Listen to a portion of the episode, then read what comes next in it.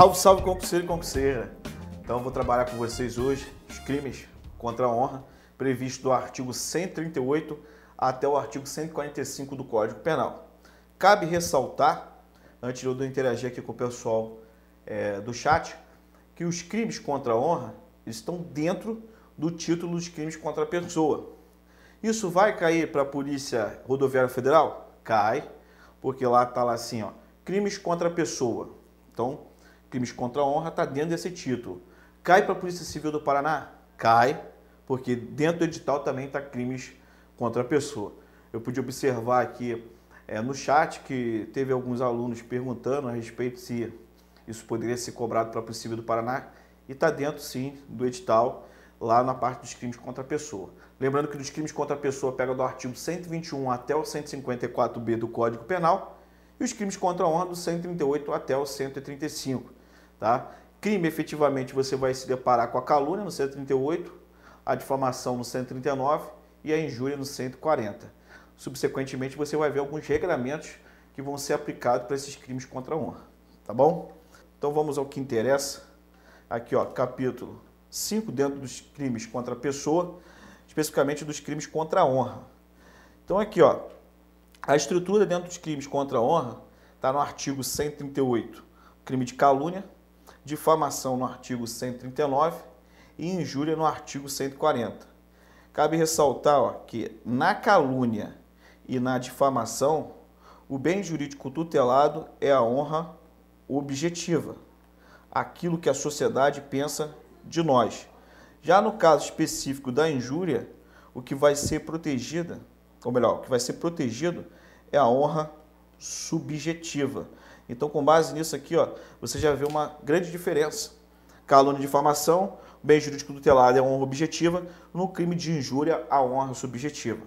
Com base nisso, eu já adianto para você o seguinte: pessoa jurídica pode ser sujeito passivo do crime de calúnia? Sim, desde que a calúnia seja a imputação do fato falsamente como crime e esse crime seja ambiental. Porque a pessoa jurídica, conforme o artigo 225, parágrafo 3 da Constituição Federal, sendo regulamentado pelo artigo 3 da Lei 9.605 de 1998, ela só pode ser sujeito ativo de crime ambiental. Tá? Então ela só pode ser sujeito passivo na calúnia se há uma imputação do fato falsamente como crime ambiental. Aí ela pode ser sujeito passivo. Em contrapartida, ela pode ser sujeito passivo também da difamação? Sim. Por quê? O que seria a difamação? A imputação de um fato ofensivo à reputação. E o que é tutelado é honra objetiva. A pessoa jurídica ela tem honra objetiva, ela não tem honra subjetiva. Consequentemente, ela não pode ser sujeito passivo do crime de injúria. Beleza? Então já é um resumo que você já mata uma questão com base nisso que eu falei agora. Beleza? E ó, um outro detalhe um método que mnemônico que é utilizado no livro do professor Kleber Masson, que ele põe assim, ó, codóis. Codóis em que sentido? Ó? Na calúnia, que é protegida é honra objetiva, na difamação, honra objetiva e na injúria, a honra subjetiva. Beleza?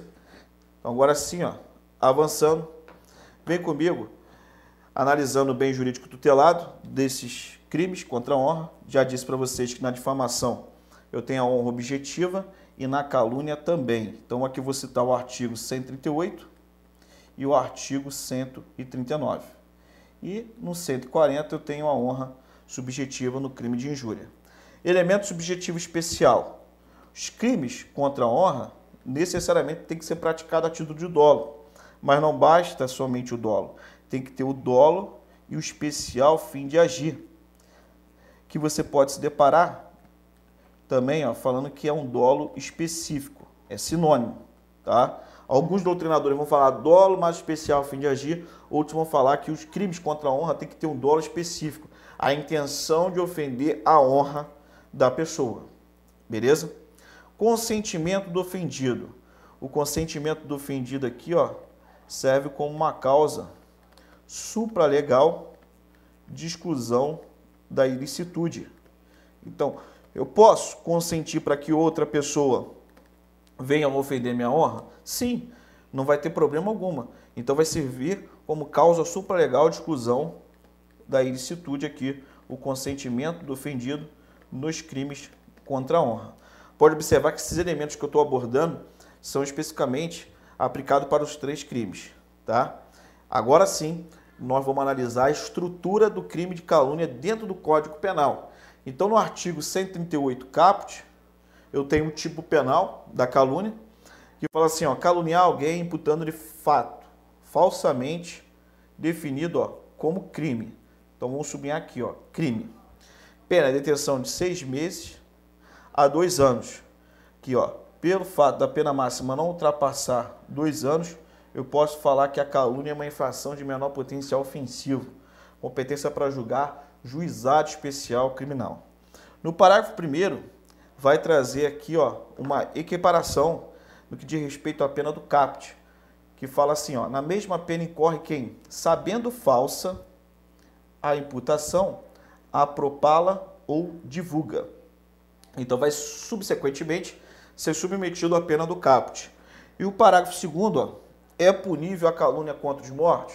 Sim, mas lembrando o seguinte, o morto ele não pode ser sujeito passivo de crime. Quem vai ser o sujeito passivo na calúnia contra os mortos é a família, tá? Então toma cuidado com esse detalhe. É punível a calúnia contra os mortos, sendo que o sujeito passivo vai ser a família, porque morto não pode ser sujeito passivo de crime. Ou melhor, o morto não pode ser sujeito passivo de uma infração penal. E no parágrafo terceiro, aqui ó, traz a exceção da verdade. Resumindo, o que, que seria a exceção da verdade? É a oportunidade que a pessoa tem de provar que aquilo que ela está falando, aquilo que ela imputou, é verdadeiro.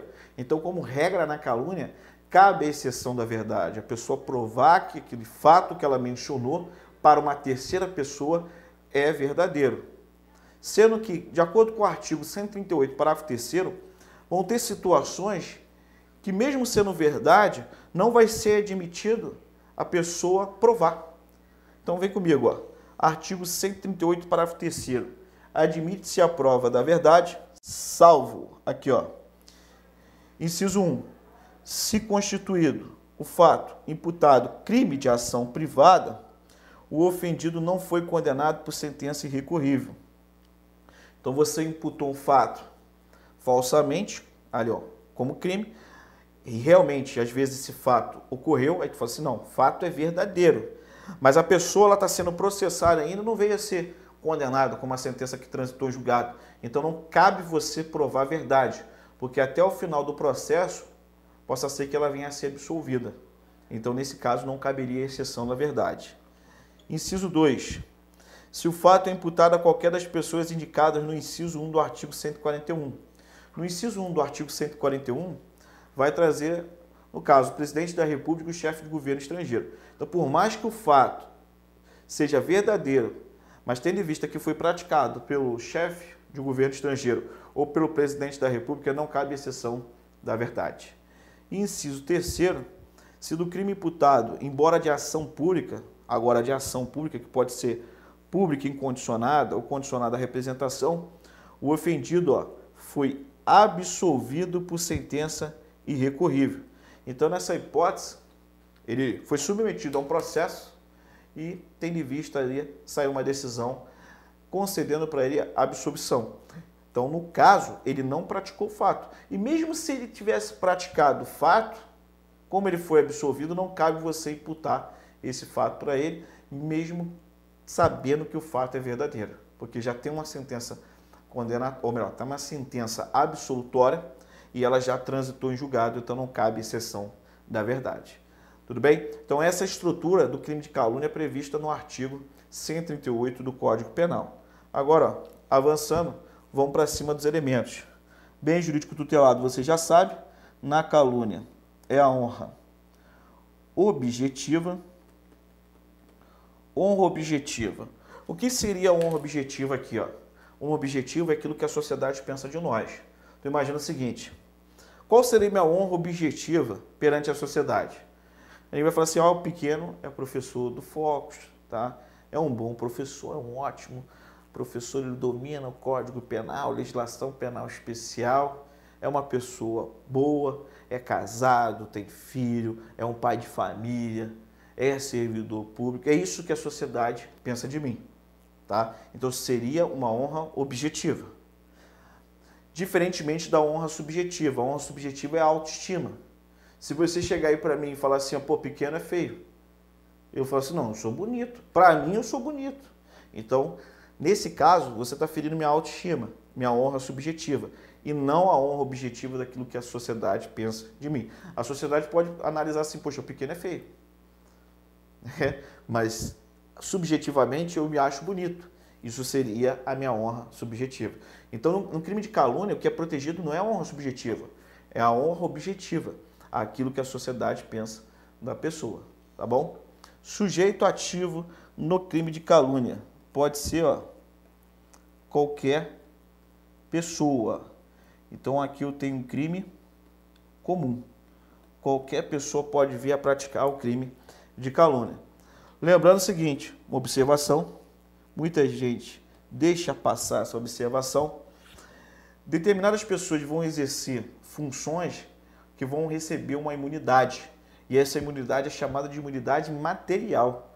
Consequentemente, não vai ter nem a tipicidade da conduta, porque tem essa imunidade.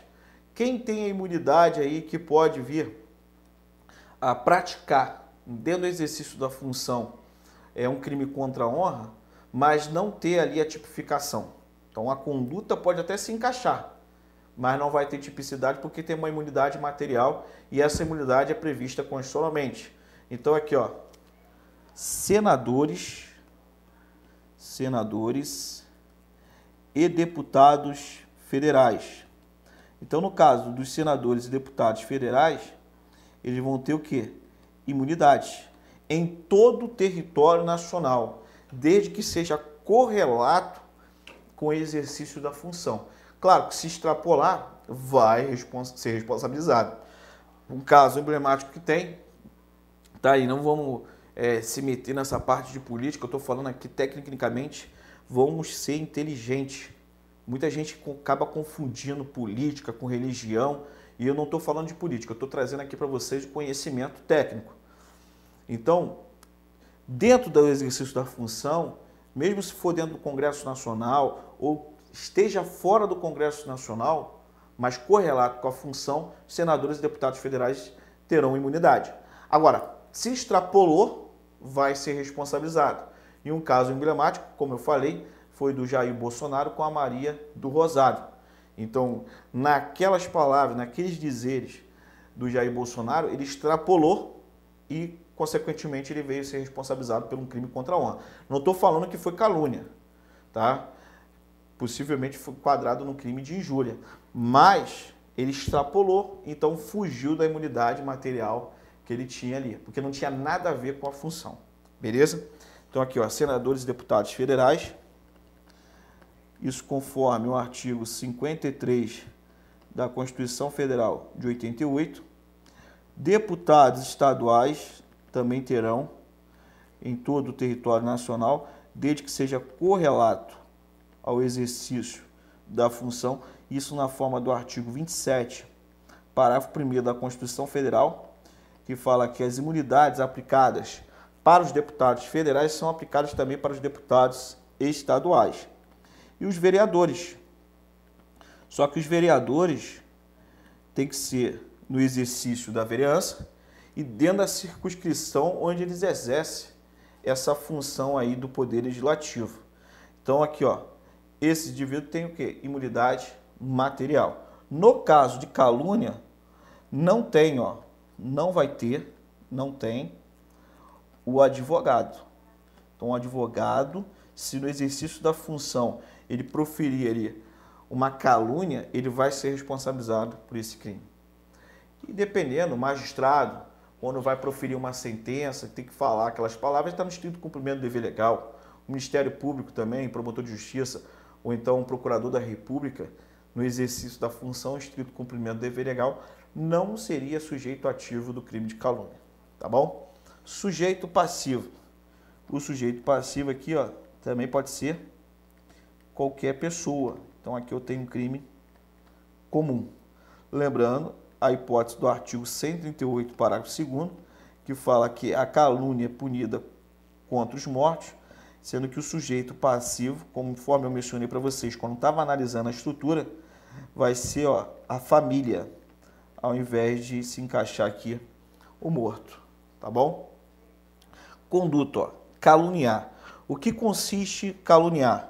Caluniar ó, é imputar, imputar um fato falsamente como crime. Presta atenção, ó, imputar um fato falsamente como crime. E o sujeito ativo, ele sabe que esse fato que está mencionando é um fato que falso. Tá? Então você vai subir aqui falsamente e também ó, como crime. Tem que ter uma história, gente. Muita gente confunde a calúnia com a injúria. Porque ó, se eu chego para a pessoa e falo assim, ó, você é ladra. Eu imputei um fato falsamente como crime, mesmo sabendo que essa pessoa não praticou um furto, um roubo, só o fato de eu ter chamado ela de ladra vai ser calúnia? Não. É injúria. Por quê? Não teve a imputação de um fato falsamente como crime. A partir do momento que eu chamei ela de ladra, eu ofendi a dignidade dela. Então vai ser o crime de injúria. Se eu chego para você e chamo estelionatário, maconheiro, vagabundo, marginal, eu estou imputando o fato? Não, eu estou ofendendo a sua dignidade. Então é injúria. Para ser a calúnia, você tem que contar uma historinha e essa história você sabe que ela é falsa, considerada como crime. Por exemplo, eu posso muito bem chegar e falar assim: ó, em tal dia, fulano de tal entrou na casa da Maria, tá? E subtraiu uma televisão. Ou seja, eu contei o fato, eu sei que esse fato é falso e estou imputando para essa pessoa o crime de furto, que na verdade eu sei que não existiu. Então, nesse caso, aí, quando eu imputo esse fato, pego esse fato e levo para o terceiro, está configurado a calúnia. Você não pode pegar esse fato, sabendo que é falso, e movimentar a máquina administrativa. Por exemplo, peguei o fato, fui lá e fiz um registro de ocorrência. A partir do momento que eu fiz esse registro de ocorrência, sabendo que era falso, eu não vou responder mais pelo crime de calúnia. Eu vou responder pelo crime de denunciação caluniosa, artigo 339 do Código Penal. Então, esse fato falsamente como crime não pode movimentar a máquina administrativa. Como assim? Não pode gerar um inquérito policial, uma investigação, um procedimento administrativo, um procedimento de improbidade, um processo judicial, senão vai ser denunciação caluniosa. Tem que pegar o fato e levar esse fato a uma terceira pessoa. Tudo bem? Aí eu tenho a calúnia. O outro detalhe, quando eu falo assim, imputar um fato falsamente como crime. A lei fala crime, não falou contravenção penal. Então, isso já caiu em prova. Você não vai ser pego de surpresa. Se eu imputo um fato falsamente como uma contravenção penal, não é calúnia. Vai ser o crime de difamação, artigo 139 do Código Penal. É assim que você vai enquadrar 139 do Código Penal. Beleza? Aí fala, por que não pode ser calúnia pequeno? Porque na letra de lei fala imputar um fato falsamente como crime. Não falou contravenção penal. Direito penal, princípio da legalidade, não vai ter como eu enquadrar na calúnia, eu vou enquadrar na difamação. Um outro detalhe, a autocalúnia se configura o crime de calúnia?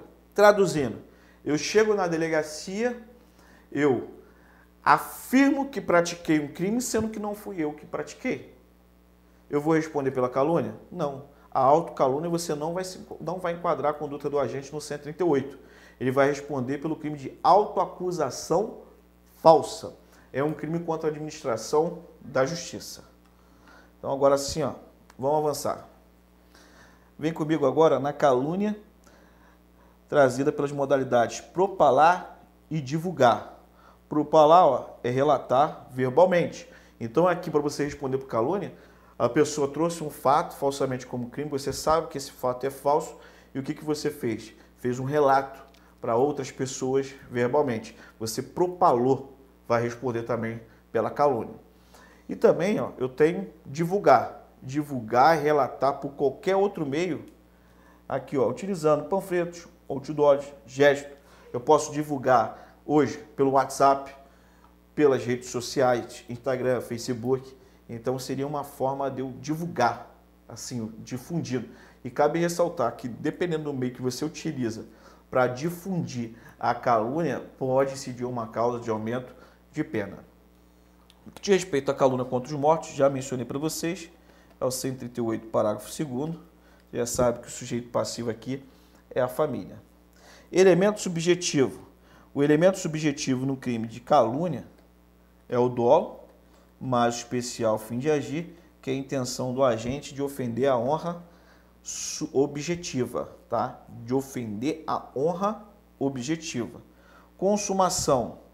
No que diz respeito à consumação, quando que o crime de calúnia se consuma?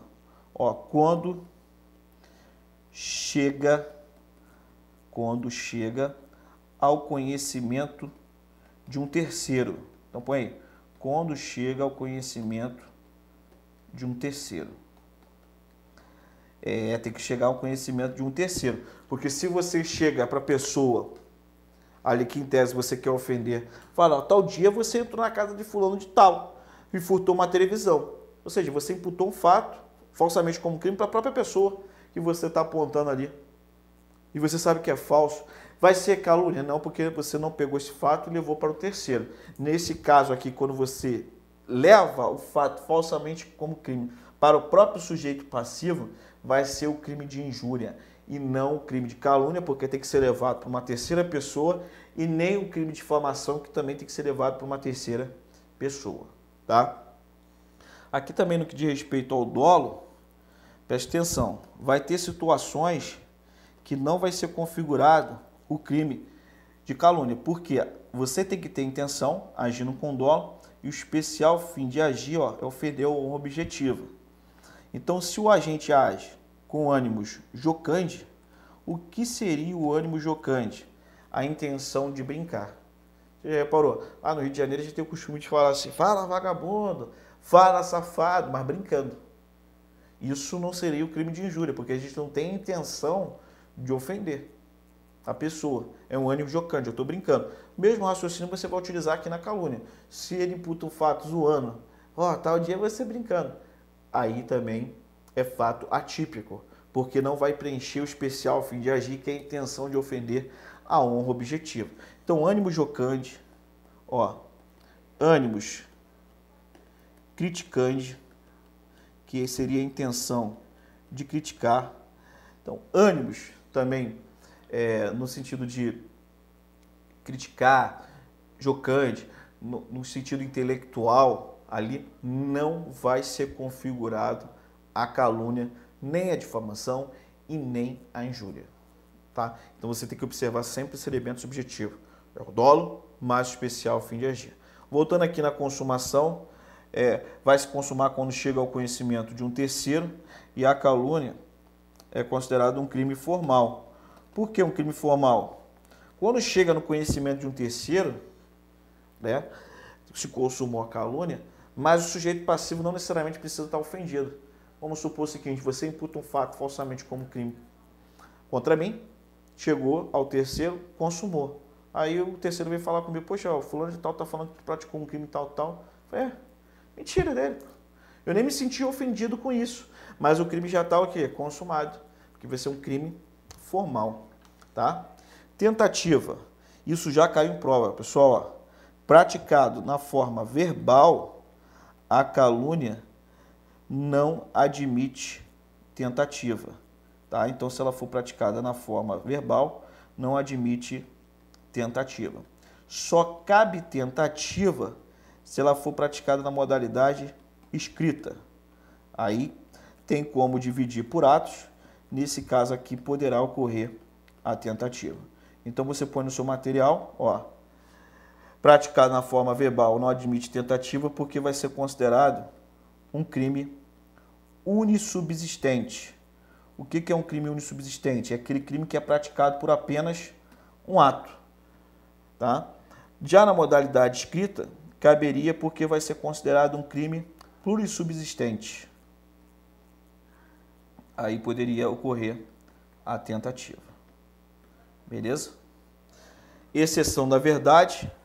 Como regra, isso cai muito em prova. Como regra, na calúnia cabe a exceção da verdade, exceto, exceto nas hipóteses do artigo 138, parágrafo 3 que eu li para vocês quando eu estava analisando a estrutura no caso específico do crime de calúnia. Então, a exceção da verdade seria a possibilidade da pessoa provar que aquilo que ela imputou e levou para uma terceira pessoa é verdade. Regra geral, na calúnia, cabe exceção da verdade. Já no caso da difamação, a exceção da verdade não é regra, é exceção. Por quê? Só caberia exceção da verdade na, ou melhor, na calúnia, a regra é exceção da verdade, exceto nas hipóteses do artigo 138, parágrafo 3 Já na difamação, a exceção da verdade é exceção, porque não cabe como regra geral, só cabe se no caso a difamação ela for proferida contra um funcionário público tendo em vista aí uma ofensa relativa ao exercício da função. Beleza? E na injúria? Na injúria não cabe exceção da verdade em hipótese alguma.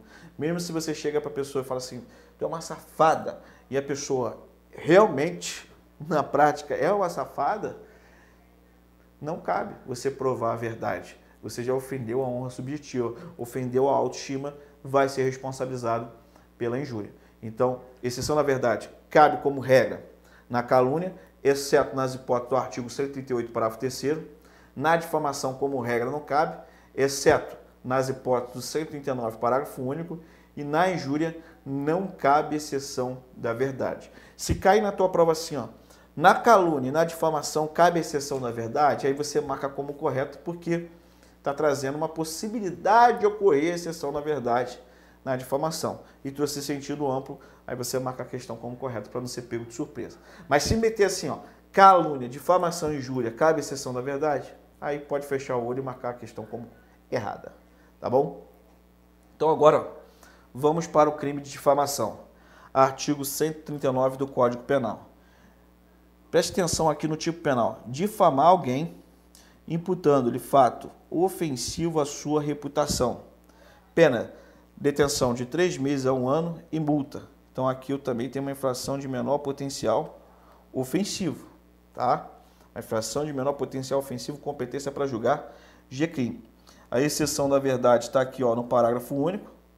A exceção da verdade ó, somente se admite se o ofendido é funcionário público e a ofensa relativa ao exercício de suas funções. Beleza? Então você pode reparar que a exceção da verdade na calúnia, na difamação, aliás, é exceção, só nesse caso do parágrafo único. E o bem jurídico tutelado, na difamação, ó, é a honra objetiva. Avançando. Sujeito ativo pode ser qualquer pessoa, então aqui eu tenho um crime comum, tá? Exceto aquelas pessoas, como eu disse, senadores não vão ser sujeito ativo aqui da difamação, tá? Nem os deputados federais. Consequentemente, você também vai pegar aqui e vai anotar, ó, deputados estaduais terão imunidade também na difamação. Os vereadores ali na circunscrição no município onde exerce a vereança. E aqui agora vai entrar ó, o advogado. Desde que o advogado pratique a difamação e essa difamação se tendo em vista ó, o exercício da função. Aí terá a imunidade, beleza? O sujeito passivo, no caso da difamação, pode ser qualquer pessoa, qualquer pessoa física e qualquer pessoa jurídica, tá? Na calúnia também pessoa física e pessoa jurídica, desde que na pessoa jurídica seja uma reputação de fato falsamente como crime ambiental. Já no caso da difamação, pode ser qualquer pessoa física e qualquer pessoa jurídica. Por exemplo, se você imputa um fato falsamente, aqui ó, falando que no caso o Focus ele comete sonegações tributárias. Você vai responder por difamação? Sim. Porque na difamação você também tem que imputar um fato, tem que contar uma história, tá? Então aqui, ó, conduta. Imputar um fato ofensivo à reputação tá? imputar um fato ofensivo à reputação. E preste atenção, esse fato que você imputa aqui, No caso específico, como eu disse inicialmente, você imputou um fato falando que o Focus está praticando sonegação tributária. O fato é verdadeiro? No primeiro momento foi falso, difamação. Mas se fosse verdadeiro, realmente o Focus tinha praticado uma sonegação tributária. Então também vai ser difamação. Porque na difamação, independentemente se esse fato ofensivo à reputação é verdadeiro ou falso, não cabe a você ofender a objetiva da pessoa física ou da pessoa jurídica, consequentemente você vai responder pela difamação, tá? É o que você vê muito aí pela internet, neguinho, ó, imputando fato e ofendendo uma pessoa, a reputação dessa pessoa. Mas você tem que contar uma historinha. Porque se você joga lá no Facebook falando que a pessoa é safada, é como rampeira, piranha, aí é injúria. Mas se você põe lá, ó, tal dia fulana de tal veio aqui em casa, pegou minha roupa, levou e não devolveu. Essa safada, pô, já botou um fato. E esse fato pode ser verdadeiro, mas aí configurado já a difamação, tá? Se você só proferir palavras ofendendo a dignidade o decoro, eu tenho injúria. Então, esse fato pode ser verdadeiro ou falso. Imagina o seguinte, você mora num bairro. Aí um belo dia, estava no portão. Ali calou no portão. Aí você viu que João entrou na casa de Maria. Tá? E Maria estava sozinha porque o marido dela tinha viajado. Aí o João entrou na casa de Maria, ficou um bom tempo. Saiu, cabelo molhado, né? cheirosinho. Então você começou a inferir o quê? João entrou para ter relações com Maria. E vamos supor esse fato realmente é verdadeiro. Aí você vai lá e pá, joga logo na internet. Ou então pega esse fato e leva para uma terceira pessoa. Mesmo sendo verdadeiro, gente, vai ser configurado a difamação. Beleza? Então não se esqueça desse detalhe. E se você imputa um fato falsamente como crime, calúnia, mas se imputa um fato falsamente como contravenção penal, difamação, tá? Então não se esqueça que pode ser pessoa física, pessoa jurídica, e mesmo que esse fato seja verdadeiro ou falso, vai ser configurada aí a difamação. É difamação, não é defamação não. Elemento subjetivo é o dolo, mas o especial fim de agir a intenção de ofender a honra objetivo ali do sujeito passivo. Também aqui no elemento subjetivo você pode anotar, se eu tiver com a intenção de brincar, ânimo jocante, é fato que atípico. Se tiver com ânimos defendente, se defender, fato atípico. Ânimos criticante, fato atípico, que a pessoa não está agindo com a intenção de ofender a honra objetiva. Consumação quando que se consuma o crime de difamação? Quando chega quando chega ao conhecimento de um terceiro. Então, quando chega ao conhecimento de um terceiro. Beleza? Aí, nesse caso, eu tenho a consumação da difamação. E também, de acordo com a doutrina, vai falar que a difamação é um crime formal. Não precisa o sujeito passivo se sentir ofendido. Vai se consumar quando chega o conhecimento de um terceiro, mesmo se o sujeito passivo não se sentir ofendido, o crime já está consumado. A tentativa você vai utilizar o mesmo raciocínio que eu apliquei na calúnia. De forma verbal, não admite. Tá? Se for na modalidade escrita, cabe sim a tentativa. Tudo bem? Tem entendimento agora, por exemplo, o professor Rogério Sanches, que fala que você poderia responder pela tentativa se estivesse utilizando os meios mais recentes tecnológicos, por exemplo. Você, quando vai imputar o fato falsamente como crime na calúnia, pela internet, pela Skype, e no momento que você vai fazer a imputação, a rede cai, ali no caso. Cai a conexão. Então ele entende que seria tentativa.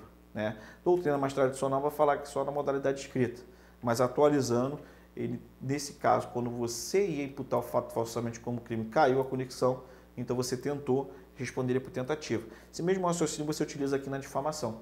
Modalidade escrita admite, e nesse caso, se ele fosse proferir pela internet ali, pela via Skype, por exemplo, caiu a conexão, ele já estava na forma atentada, já tinha entrado na fase de execução do crime de difamação. Exceção da verdade, só na forma do artigo 139, aqui ó, parágrafo único, se for correlato ali ao funcionário público no exercício da função. Para você responder por difamação contra o funcionário público, você vai pegar o fato ofensivo à reputação dele e vai levar para uma terceira pessoa. Porque se você chega lá no exercício da função, aquele funcionário público está trabalhando, e você ofende ele naquele momento que ele está trabalhando, vem menosprezar a função pública dele, chamando ele de safado, que seja, vai responder pelo desacato e não pela difamação, nem pela injúria, nem pela calúnia. Tá? Porque você ofendeu ele no exercício da função, então eu te enquadro no artigo 331 do Código Penal. Beleza? Aqui, para ter a difamação, você pega esse fato ofensivo à reputação e leva para uma terceira pessoa. Você não pode ir diretamente para ele. Se jogar diretamente para ele, aí eu tenho desacato, porque você está menosprezando a função dele. Pode ser no exercício da função ou em razão dela.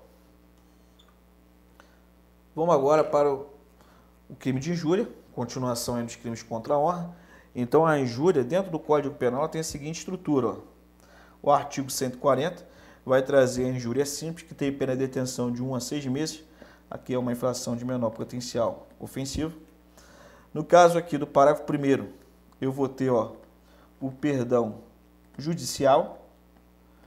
Por que o perdão judicial? É só observar a lei. Ó. O juiz pode deixar de aplicar a pena. Quando ofendido de forma reprovável provocou diretamente a injúria, tá?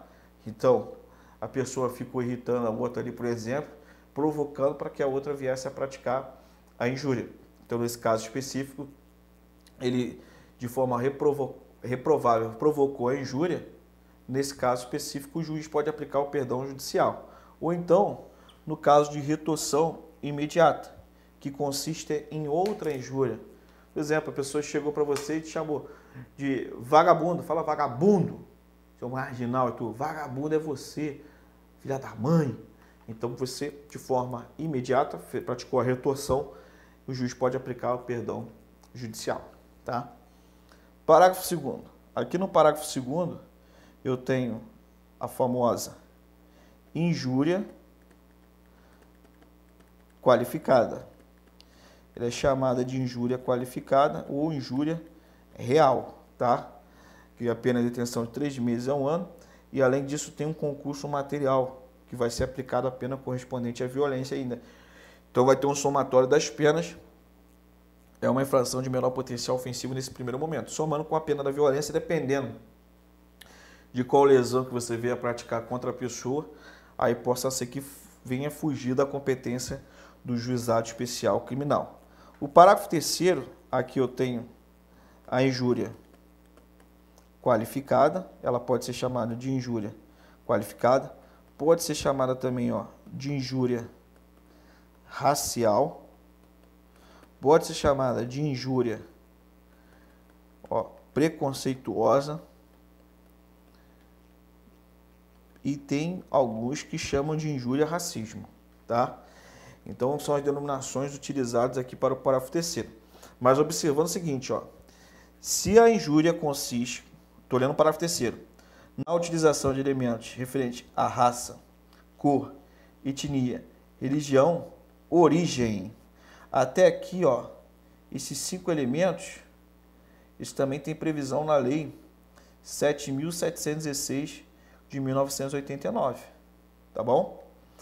Agora, ou a condição de pessoa idosa ou portadora de deficiência, aqui não tem tá? na lei de, que traz os crimes de preconceito e não tem condição de pessoa idosa ou portadora de deficiência, mas no caso específico aqui pode ser configurado a injúria qualificada. Avançando. Bem jurídico. Então, na, na, na injúria, o bem jurídico tutelado é a honra subjetiva, tá? Subjetiva, a autoestima. Se você chega e chama uma prostituta de vagabunda, você pode praticar o crime de injúria, porque ela tem autoestima. Ela fala assim: não, não sou vagabunda, eu trabalho, sou profissional do sexo, sou vagabunda. Ela tem autoestima. Você chama um cara ali que, em tese, às vezes é mó ladrão mesmo, mó larápio da região, e tu é vagabundo, tu é ladrão, tu é safado.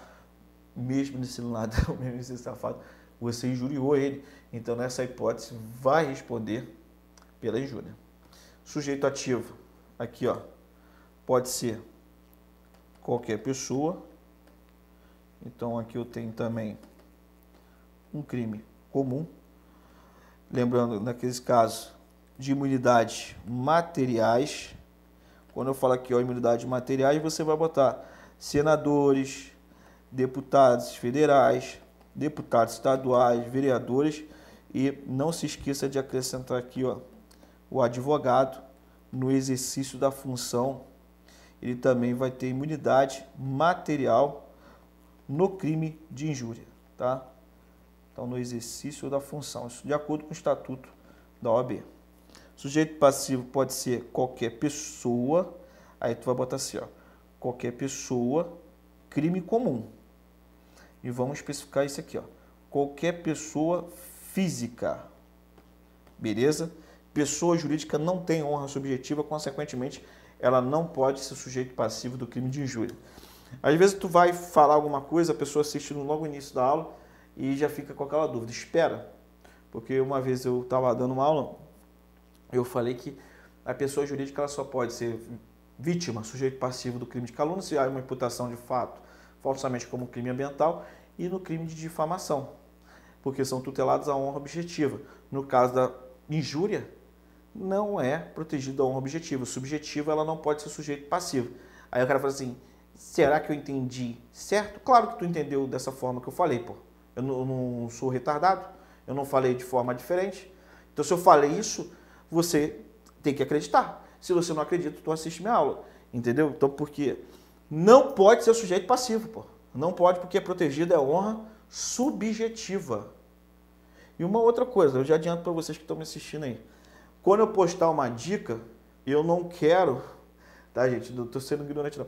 Eu não quero que a pessoa venha querer me opinar ali. Porque tem gente que às vezes aproveita ali o que você postou no perfil para querer se meter. Teve um cara hoje se metendo. Eu não perguntei nada para ele. Ainda foi querer falar negócio de roubo e não estava nem atualizado. Roubo com emprego de arma, não tem mais. Foi revogado o artigo 157, parágrafo 2 inciso 1 foi revogado.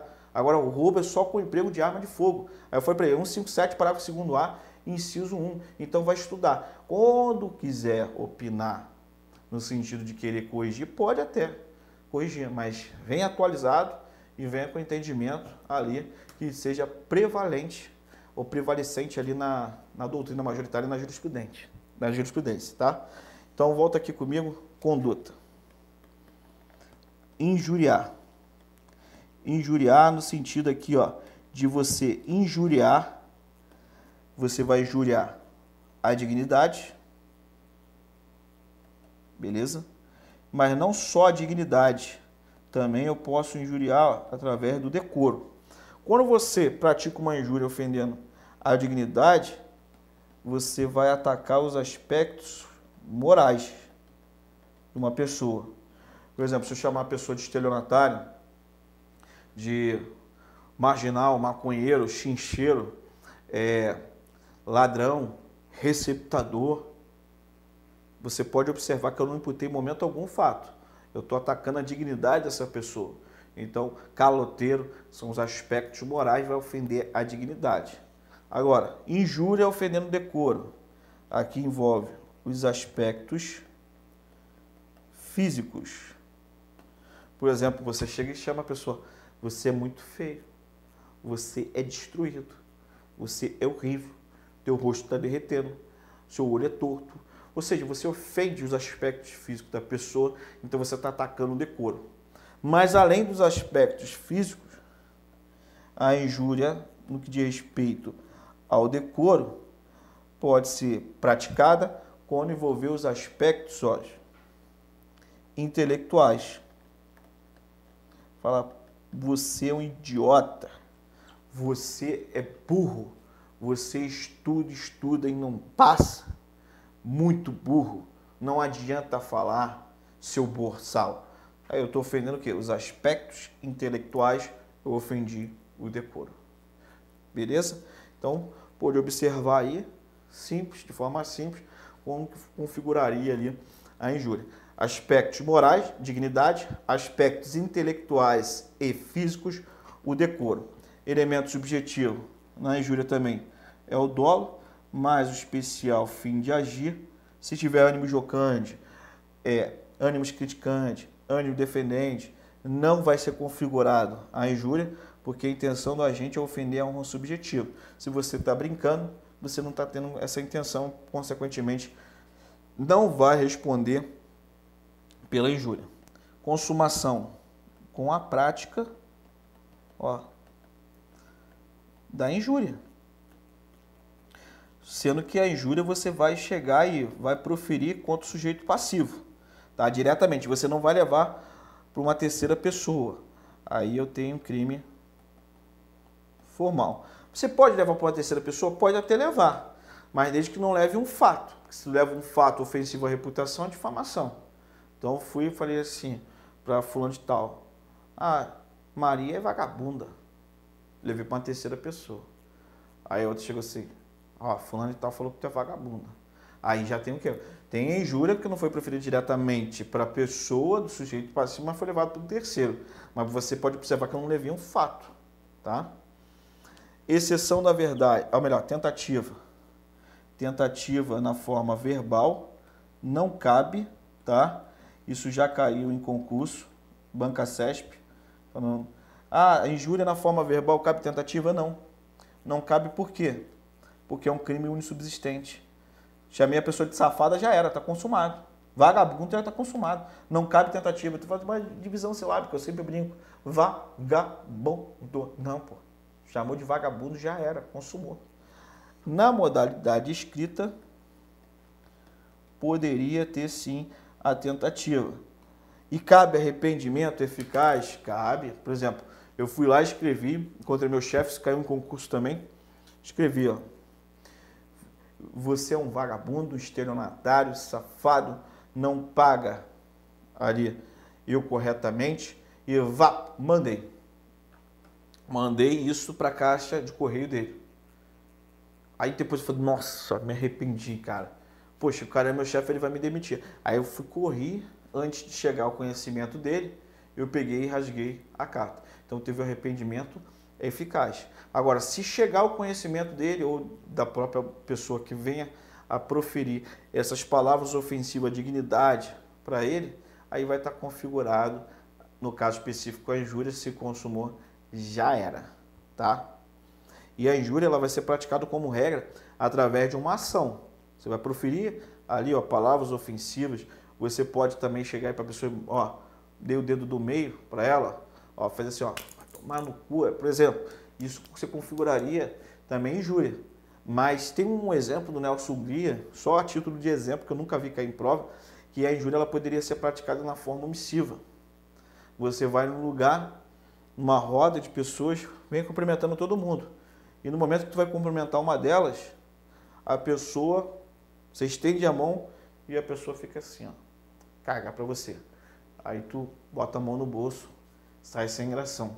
Nesse caso, ele entende que seria uma injúria praticada através de uma conduta omissiva. Ele não, se, não estendeu a mão para você e você ficou sem graça, então ofendeu ali em tese a dignidade dessa pessoa, tá? É um exemplo que eu, só a título para você ficar com enriquecimento. Eu nunca vi cair em prova, é um exemplo que caberia na conduta omissiva, tá bom? Exceção, na verdade, não cabe na injúria, tá? Disse para vocês. O perdão judicial na forma do artigo 140, parágrafo 1 já li quando estava lendo com vocês a parte da estrutura. Vamos agora para a injúria qualificada. Ó. Artigo 140, parágrafo 2 do Código Penal.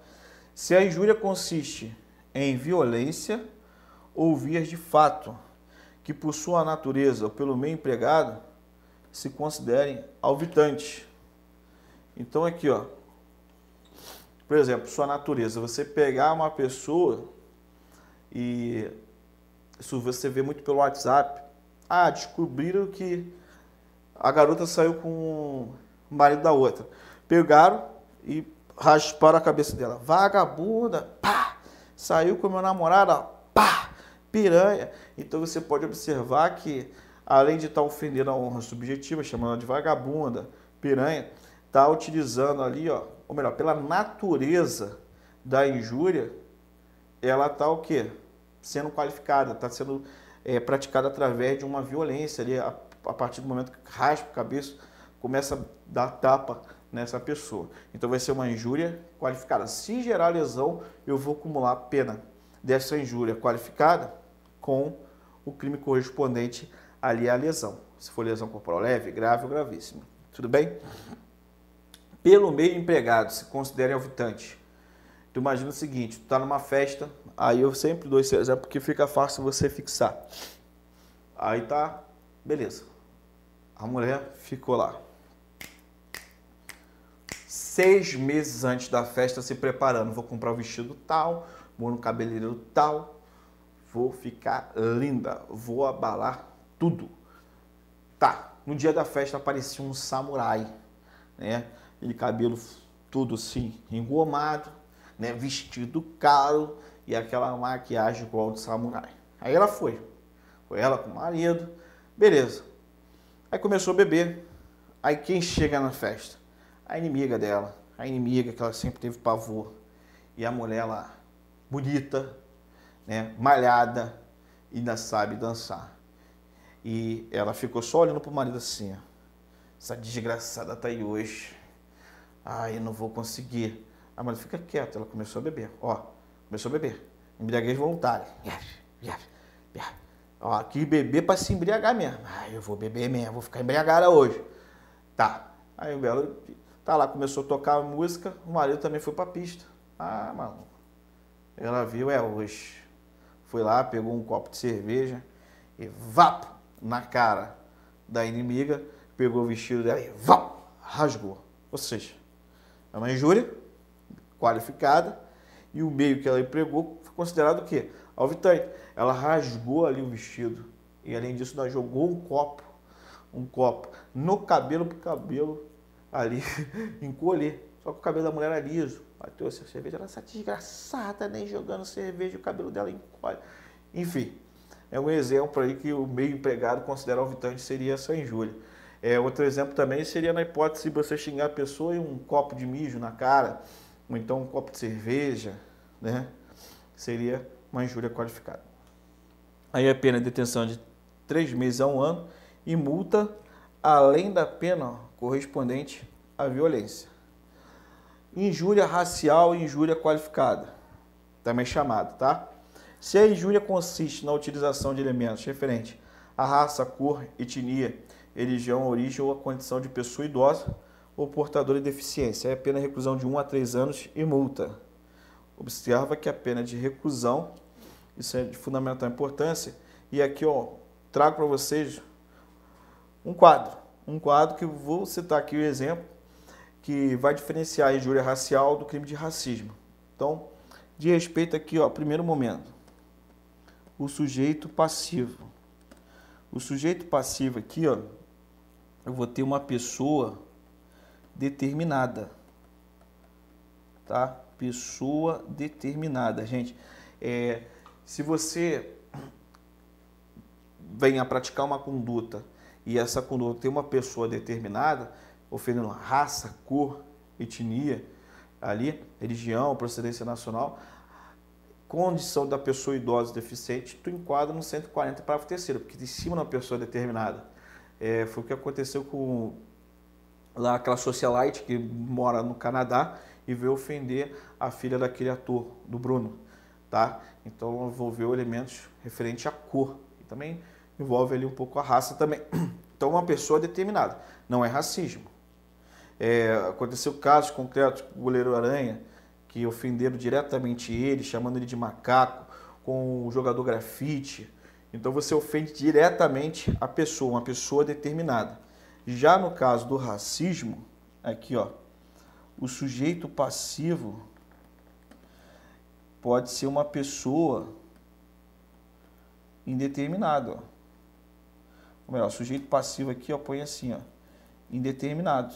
Por exemplo, se você põe, no caso que não gosta de negros no seu Facebook, você pode responder pelo artigo 20 da lei que traz o crime de preconceito e raça e cor. Você pode observar que foi de forma o quê? De forma generalizada, de forma indeterminada. É diferente se você fala assim, eu não gosto de fulano de tal porque ele é da cor negra. Então você apontou a pessoa, determinou. Aí está configurado a injúria racial, tá bom? Outro, outra diferença aqui, ó, hoje, vou te falar hoje, seria basicamente ó, no tipo de ação penal. Porque no caso da injúria racial, a ação penal ó, é uma ação penal pública condicionada à representação. E no caso do racismo, o tipo de ação penal é pública incondicionada, tá? Então aqui, ó, é pública incondicionada. Põe aí, ó. Professor, no caso o racismo ele é inafiançável? É. É imprescritível? Sim. Isso porque, ó, tem um amparo condicional, está no artigo 5 inciso 42 da Constituição Federal de 88. Fala que, no caso, o racismo só será punido com reclusão e ele vai ser considerado inafiançável e imprescritível.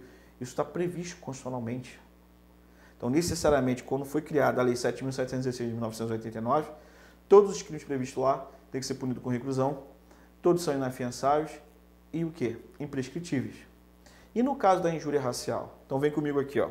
Injúria racial.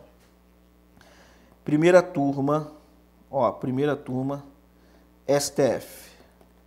Entende que a injúria racial ela é imprescritível, tá? Imprescritível e também, ó, inafiançável. Então ela é imprescritível e inafiançável. Beleza? Isso é a primeira turma do STF. Mas você vai pôr aqui, ó, só o que envolve raça e cor, o que foi decidido. Raça e cor. A sexta turma do STJ tem esse mesmo entendimento. Então, quando chega lá no racismo, ele é imprescritível, inafiançável, hoje o que prevalece na doutrina envolvendo raça e cor. Tá? Na injúria racial, primeira turma do STF entende que é imprescritível e inafiançável. E a sexta turma do STJ, imprescritível e inafiançável. Então, se cair assim, hoje tem esse entendimento que o crime de injúria racial envolvendo raça, cor, até mesmo pode até ampliar a etnia, religião e procedência nacional, são crimes inafiançáveis e imprescritíveis, certo? Só não vai ser envolvendo o quê? A condição de pessoa idosa ou a deficiência, beleza? Então, nesse ponto, trazendo o entendimento do Tribunal Superior, o STJ, e do guardião da Constituição, o STF, hoje eu não teria mais diferença entre o crime de injúria racial e racismo nesse ponto da imprescritibilidade e da inafiançabilidade, porque eles entendem que também são inafiançáveis e imprescritível a injúria racial. Tá? Mas vai ter diferenciação porque o sujeito passivo é determinado na injúria racial e o sujeito passivo no racismo determinado. O tipo de ação penal na injúria racial é a ação penal pública condicionada à representação e no racismo, ação penal pública incondicionada. Beleza? Então, isso aí é um resumo que eu faço para vocês em cima do artigo 140, parágrafo 3 O outro detalhe é, muitos ficaram questionando, no caso específico, quando aquela socialite proferiu é, uma injúria contra a filha do Bruno, aquele ator, como eu mencionei para vocês, é, se poderia caber a aplicação da lei penal brasileira. Então, pessoal, de onde que ela praticou o crime? Ou melhor, de onde que ela praticou a conduta? Ela praticou a conduta lá no Canadá, sendo que a vítima estava no Brasil e recebeu essa informação aqui. Então, aqui que teve a ofensa proferida, ofendendo a honra subjetiva da pessoa no Brasil. Então vamos pegar o artigo 6 do Código Penal, que foi adotada a teoria da ubiquidade, e é considerado lugar do crime, tanto onde foi desenvolvida a ação omissão, como também onde gerou o resultado. Ela praticou a ação omissão onde? lá no Canadá. Mas a vítima veio ser ofendida quando chegou a informação aqui no Brasil. Então, esse seria o resultado da ofensa da honra subjetiva aqui no Brasil. Então, nesse caso específico, posso aplicar a lei penal brasileira sim, porque foi considerado o lugar do crime o território brasileiro, aplicação da lei penal brasileira. Beleza? Então, encerro com vocês aqui hoje a minha participação. Não deixa de ler, agora que eu fechei todos os crimes, o 141 em diante, para fechar o raciocínio em cima dos crimes contra a honra e fechando com chave de ouro. Tá bom?